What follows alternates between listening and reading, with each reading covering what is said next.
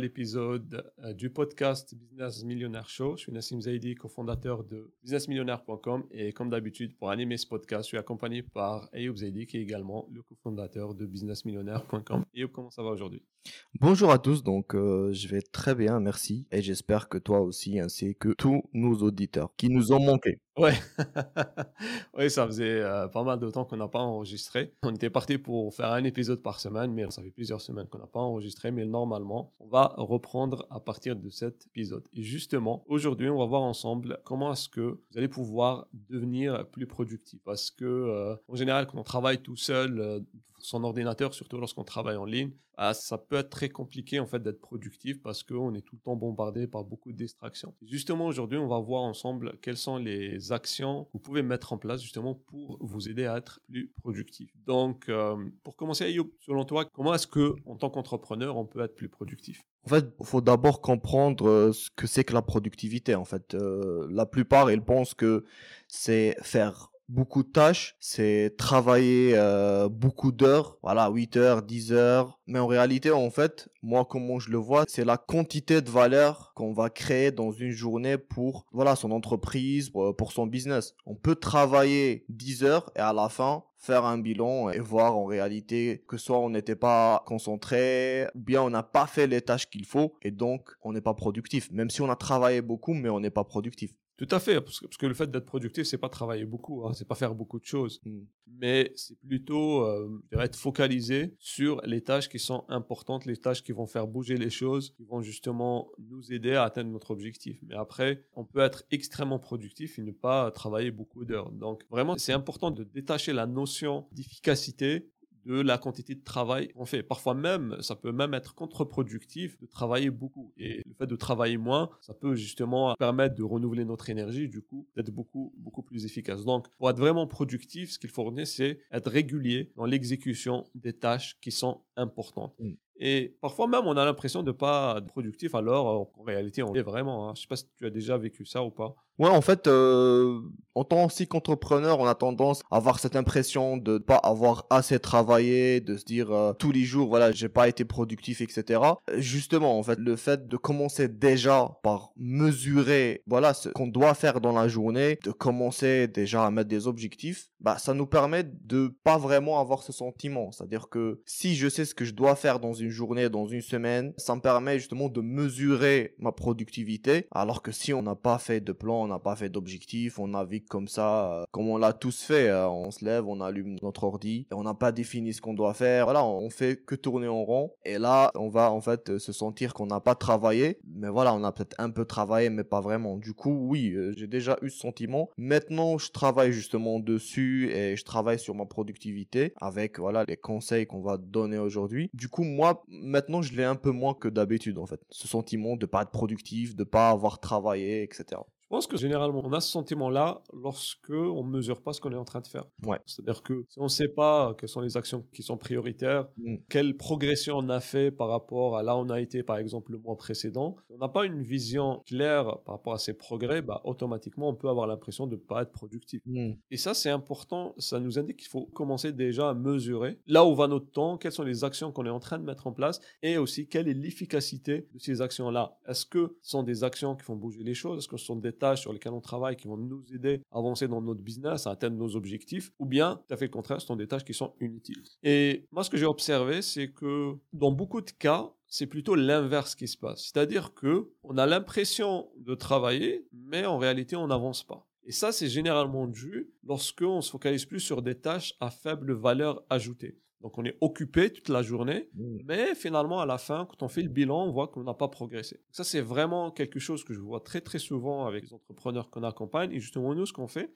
c'est qu'on les aide à mieux se focaliser, à mieux s'organiser, à mieux canaliser leur énergie, leur attention et toutes les ressources qu'ils ont pour justement faire avancer les choses dans leur business. Et là, récemment, il y a une cliente qui nous a partagé en fait son expérience parce qu'elle avait un peu tendance à partir dans tous les sens et forcément, qu'est-ce qui se passe? Donc, on finit à un moment ou à un autre par s'épuiser. On lui a conseillé de mieux s'organiser, de mettre en place des systèmes dans son business. Et on va parler aussi de l'importance de non seulement être productif personnellement, mais aussi être productif avec ses équipes être productif dans son business. Donc, elle a fait un petit bilan. Elle a analysé euh, quelles étaient les actions qu'elle avait l'habitude de faire. Parmi ces actions-là, quelles étaient les actions qui faisaient vraiment bouger les choses. Et elle a créé un plan d'organisation pour qu'elle puisse se focaliser davantage sur les actions, sur les tâches qui font bouger les choses. Et là, ça a tout changé pour elle que ce soit en termes de sérénité, mais également en termes d'efficacité dans son travail et les résultats qu'elle a obtenus.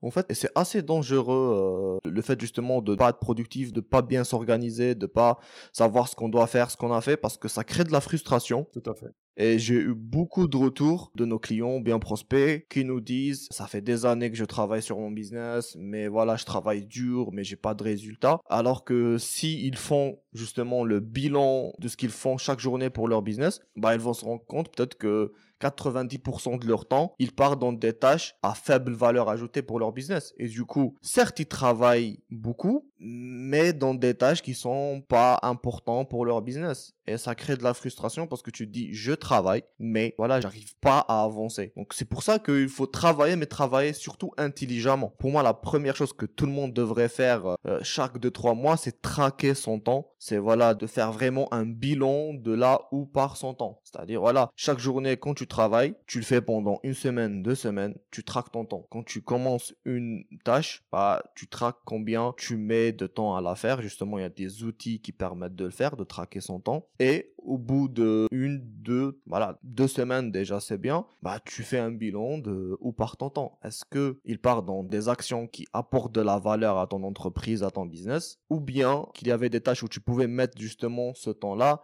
et qui pouvait t'apporter plus de résultats? Pour moi, la base vraiment, c'est justement de faire un bilan de ces journées et par la suite, voilà, de définir des objectifs, etc.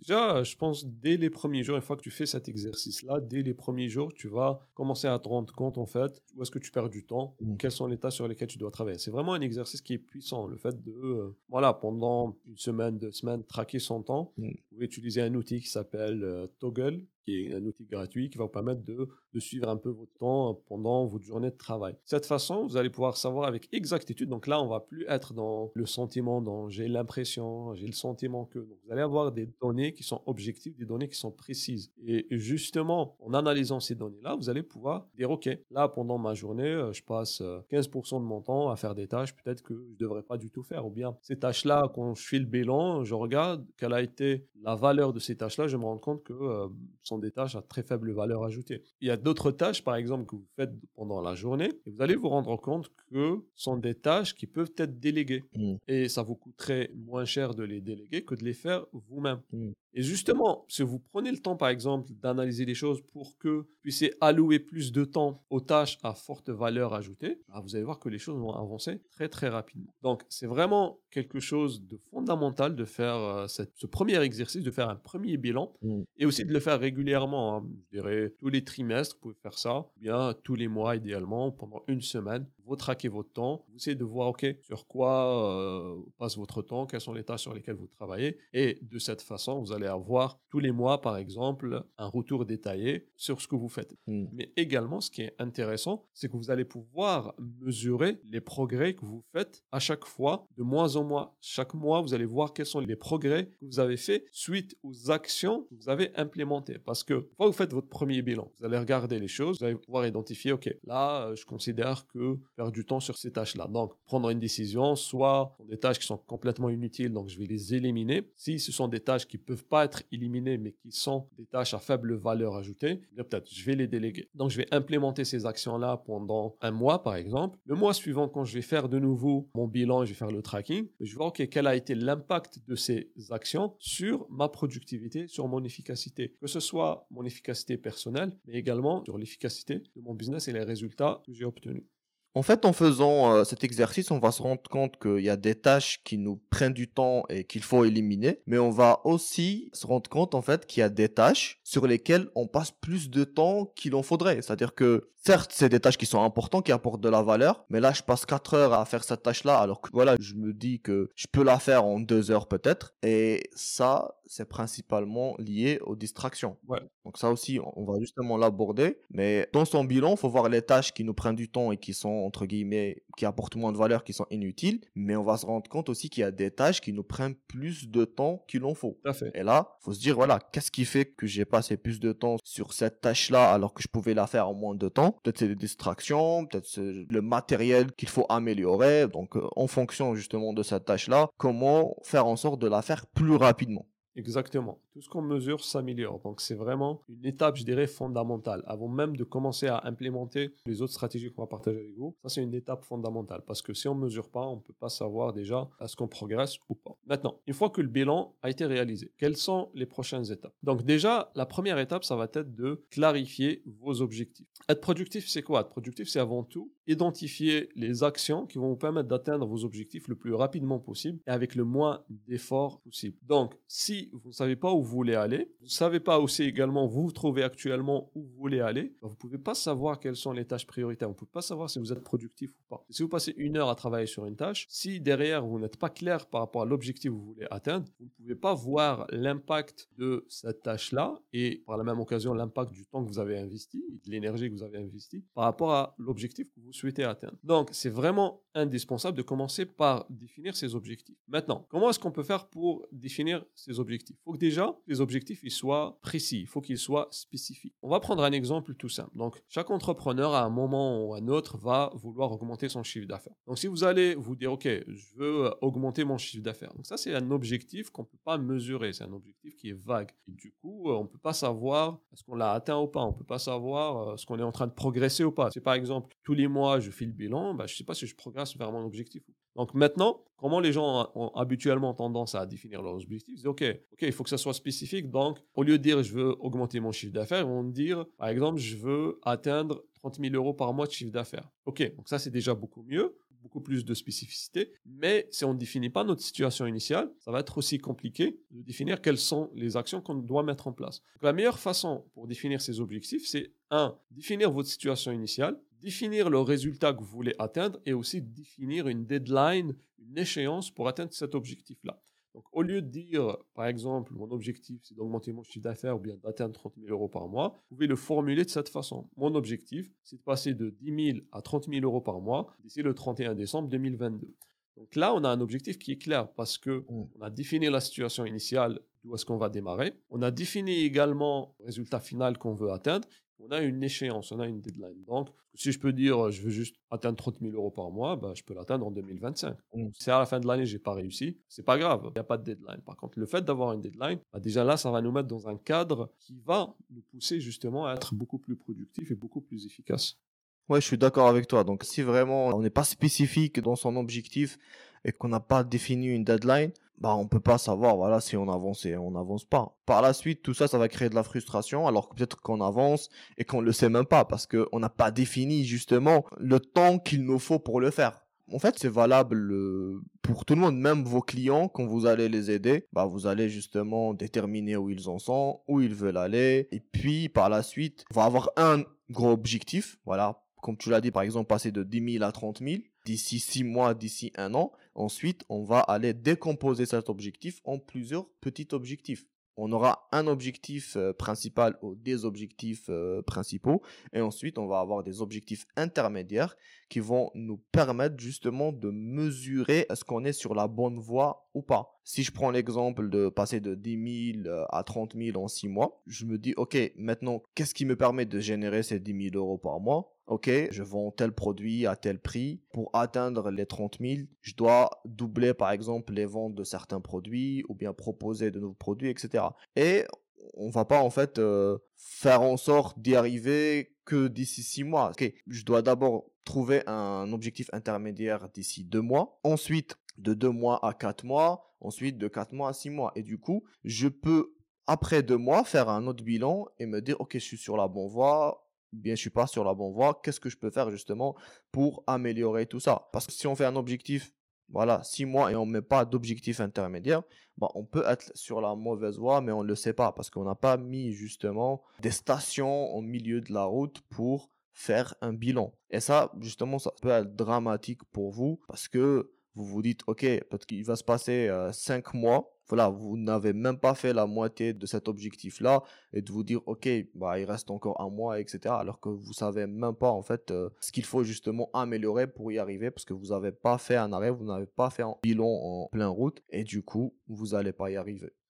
Fait, si on ne sait pas où on va et si on n'a pas des étapes intermédiaires, ça va être difficile aussi voilà, de savoir si on progresse ou pas. Mmh. Maintenant, il y a une erreur assez commune lorsqu'on parle d'objectifs principaux et d'objectifs intermédiaires. Par exemple, voilà, mon objectif, c'est de passer de 10 000 à 30 000 euros par mois. Voilà, mes objectifs intermédiaires, c'est de passer de 10 000 à 15 000. Mon premier objectif, c'est 15 000, 20 000, 25 000. Donc ça, c'est bien, c'est déjà beaucoup mieux. Mais ce qu'on peut vous recommander pour les objectifs intermédiaires, que ce soit des objectifs que vous pouvez influencer. Et c'est des objectifs qui ont un impact plus tard sur l'objectif principal. Parce que parfois, premier mois, on est à 10 000, deuxième mois, on est à 10 000, et troisième mois, on passe à 50 000. Quoi Parce que le travail qui a été fait sur les deux mois, ça n'a pas eu un impact sur le chiffre d'affaires, mais c'est lui qui nous a permis, par exemple, de faire exploser le chiffre d'affaires plus tard. Les objectifs intermédiaires sont des objectifs qui vont avoir un impact sur l'objectif principal, mais aussi que vous pouvez influencer. Je vais vous donner un exemple. On reste toujours sur un exemple. Passer de 10 000 à 30 000 euros par mois d'ici le 31 décembre 2022.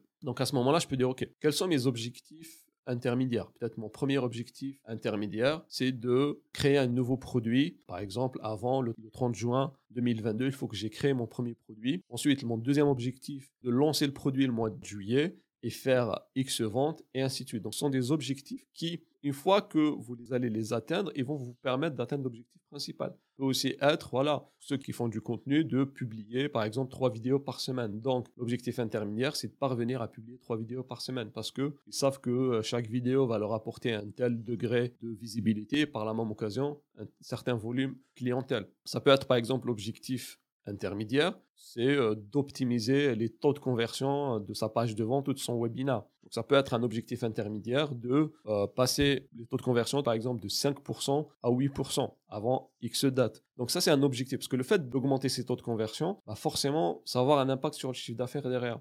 Donc là, on peut mettre tout notre focus sur des objectifs qu'on peut influencer et qui auront un impact. Même chose pour la publicité. C'est augmenter par exemple son retour sur investissement parce que je sais que si j'augmente mon retour sur investissement sur les publicités, bah forcément derrière mon chiffre d'affaires va augmenter parce que je vais pouvoir déjà gagner plus d'argent mais aussi pouvoir réinvestir dans la croissance et du coup à la fin, je sais que je vais atteindre mon objectif. C'est très important que les objectifs intermédiaires soient des objectifs qui vont avoir un impact sur l'objectif euh, principal que vous voulez atteindre, mais il faut que ce soit aussi des objectifs sur lesquels vous pouvez influencer, sur lesquels vous pouvez agir. Ça, c'est vraiment essentiel et c'est ça qui va vous permettre de progresser très rapidement.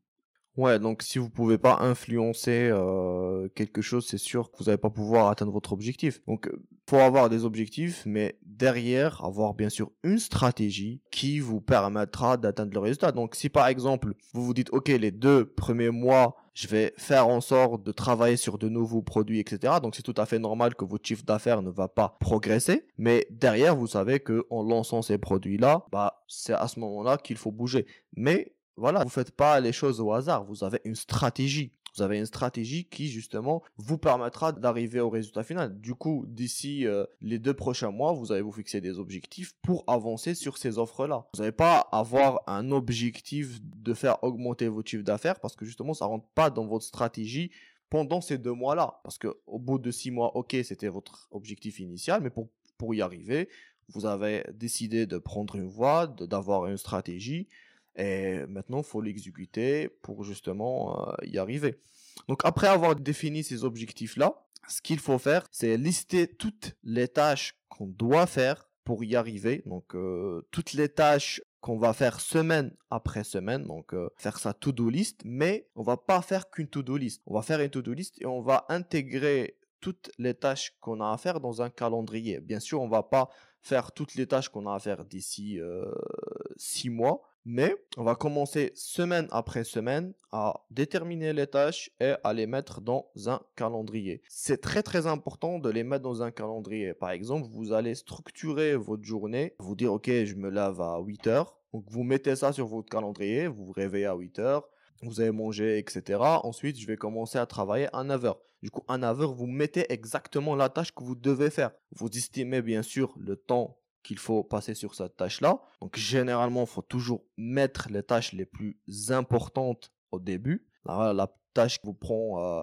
plus d'énergie intellectuellement, qui vous demande euh, réflexion, etc. Ensuite, ce que, vous devez, ensuite, ce que vous devez faire, c'est donc au début, vous allez faire les tâches euh, les plus importantes. Vous allez mettre les autres tâches, par exemple, voilà, de 9h à 10h, je fais telle tâche, ensuite de 10h à 11h, je fais une autre tâche, etc. Vous déterminez même les heures de pause, quand est-ce que vous arrêtez, quand est-ce que vous reprenez. Et c'est comme ça, en fait, qu'à la fin de la journée, si vous avez suivi votre calendrier de tâches, à ce moment-là, vous pouvez dire, voilà, j'ai eu une journée productive. Bien sûr, voilà, vous n'êtes pas obligé de la remplir à 100%, voilà, 80%, 90%, voire peut-être que vous finissez avant l'heure et que vous faites aussi euh, euh, une tâche en plus. Mais en tout cas, avec ça, vous aurez en fait un certain recul sur votre productivité. vous pourrez savoir bah, ce qui a fait que ça a fonctionné ou pas fonctionné.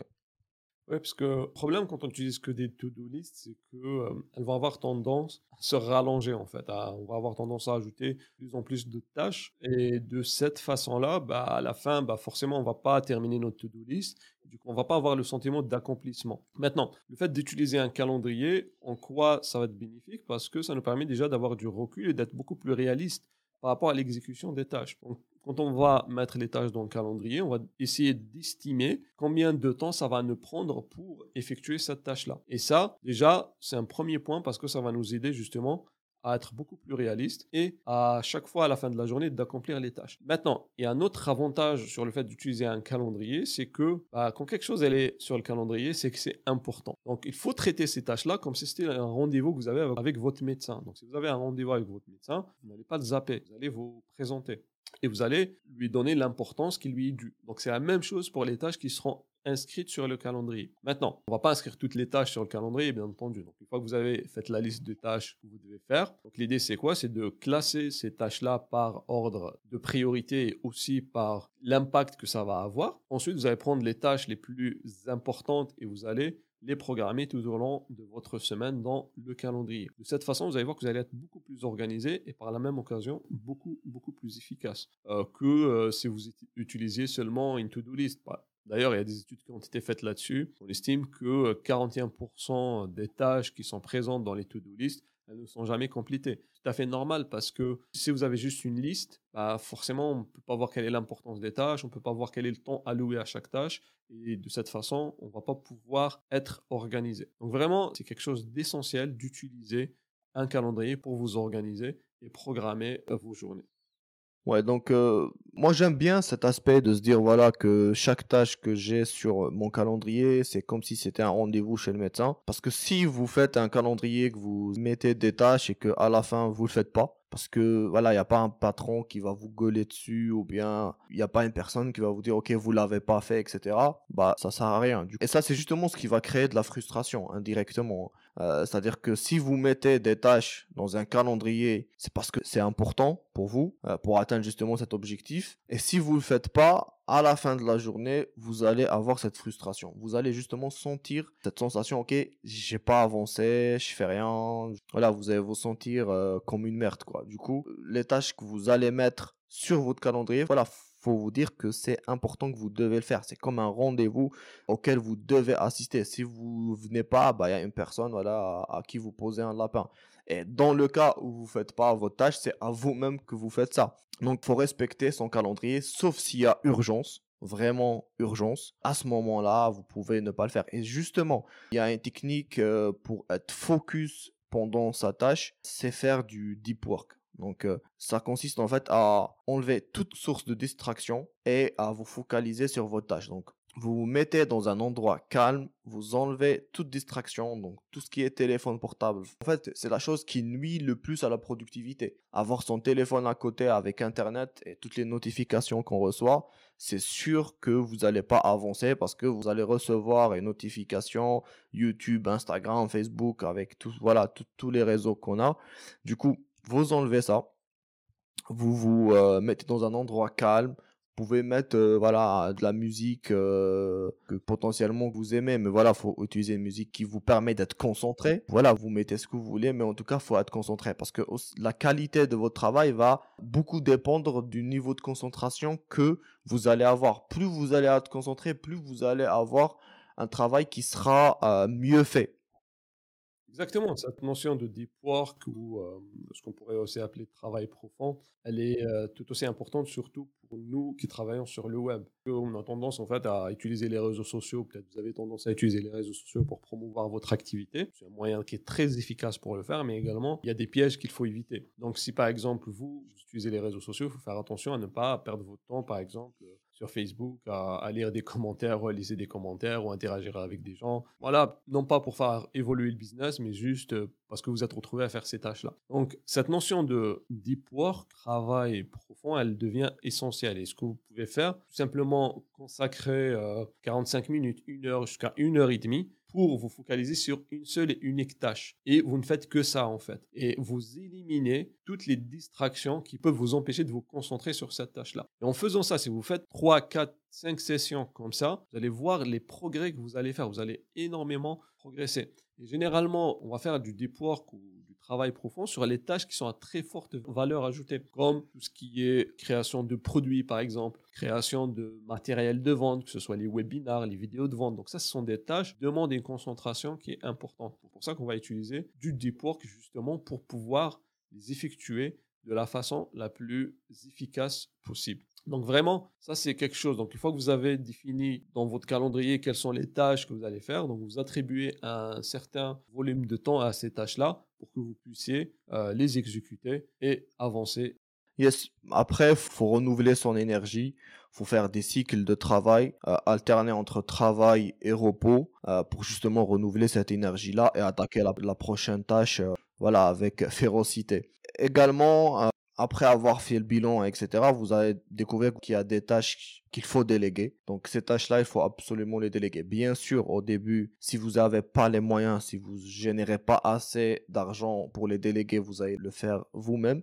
Mais dès que vous commencez à générer de l'argent, il faut commencer à déléguer les tâches qui vous plaisent pas et qui n'apportent pas réellement d'intérêt euh, au business. Parce que ça va justement vous libérer plus de temps plus d'énergie mentale parce qu'on parle de temps, mais quand on fait quelque chose qui nous plaît pas, dans laquelle aussi on n'est pas doué puisque ça ne nous plaît pas, donc voilà, on va pas s'améliorer dessus. Voilà, ça bouffe de l'énergie euh, mentale et ça bouffe aussi euh, du temps. Donc vaut mieux le déléguer, trouver quelqu'un de plus compétent pour qui euh, voilà, qui prend peut-être plus de plaisir que vous à le faire. Et comme ça, ça vous libère du temps. Tout à fait. Mais voilà, en fait, pour conclure, pas justement productif et pour mettre en pratique tout ce dont on vous a parlé, vous n'allez pas le faire d'un coup. Vous n'allez pas prendre euh, tous ces conseils-là et essayer de les implémenter d'un coup. Vous allez essayer d'implémenter chaque conseil, chaque habitude petit à petit. Pourquoi? Parce que si vous vous lancez dans un objectif de faire tout d'un coup, bah vous allez peut-être le faire une semaine, deux semaines, un mois, mais après vous allez abandonner. Donc le meilleur moyen de pas y arriver, c'est d'essayer de faire d'un coup toutes ces habitudes. Donc ce qu'il faut faire, c'est les implémenter une par une. Et voilà, avec le temps, ça fera la différence. En fait, il faut vous dire que c'est des routines que vous allez créer et du coup, faut pas essayer d'implémenter euh, d'un coup. Tout à fait, ouais. Ce sont des actions hein, qui vont énormément vous aider, mais après, que ça soit efficace, il faut les implémenter de façon progressive. Et ça commence justement par ce qu'on avait au tout début, c'est-à-dire faire le bilan. Ça, c'est vraiment la fondation. Une fois que vous avez euh, fil bilan. Donc, essayez d'intégrer l'habitude où vous allez euh, une fois par semaine tout planifier à l'avance, c'est-à-dire que planifiez votre semaine à l'avance, vous planifiez vos journées à l'avance, et à chaque fois sur la semaine, vous avez euh, les tâches qui doivent être exécutées cette semaine par rapport à l'objectif que vous voulez atteindre. Donc ensuite, vous allez identifier les tâches qui sont importantes et vous les organiser dans votre calendrier toute la semaine. Et à la fin de chaque journée, vous faites le bilan de la journée, vous regardez, OK, quelles sont les tâches que je devais faire Est-ce que je les ai tous accomplis? Si la réponse est oui, bah, tant mieux. Si peut-être j'ai fait une mauvaise estimation par rapport au temps, donc je vais peut-être revoir un peu mon calendrier, l'améliorer un peu pour que ça soit efficace. Et je recommence tous les jours. Donc l'idée, c'est de transformer tout ça dans une routine que vous faites régulièrement. D'ailleurs, ce que je peux vous recommander également,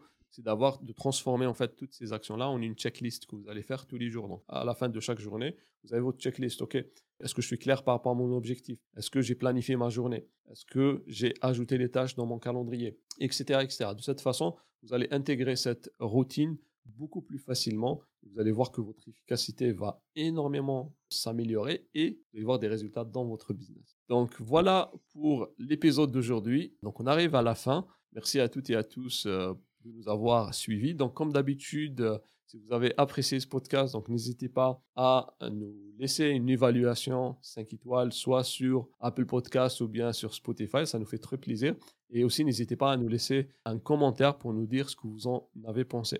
Donc voilà, merci à toutes et à tous et on vous retrouve dans le prochain épisode. Ciao.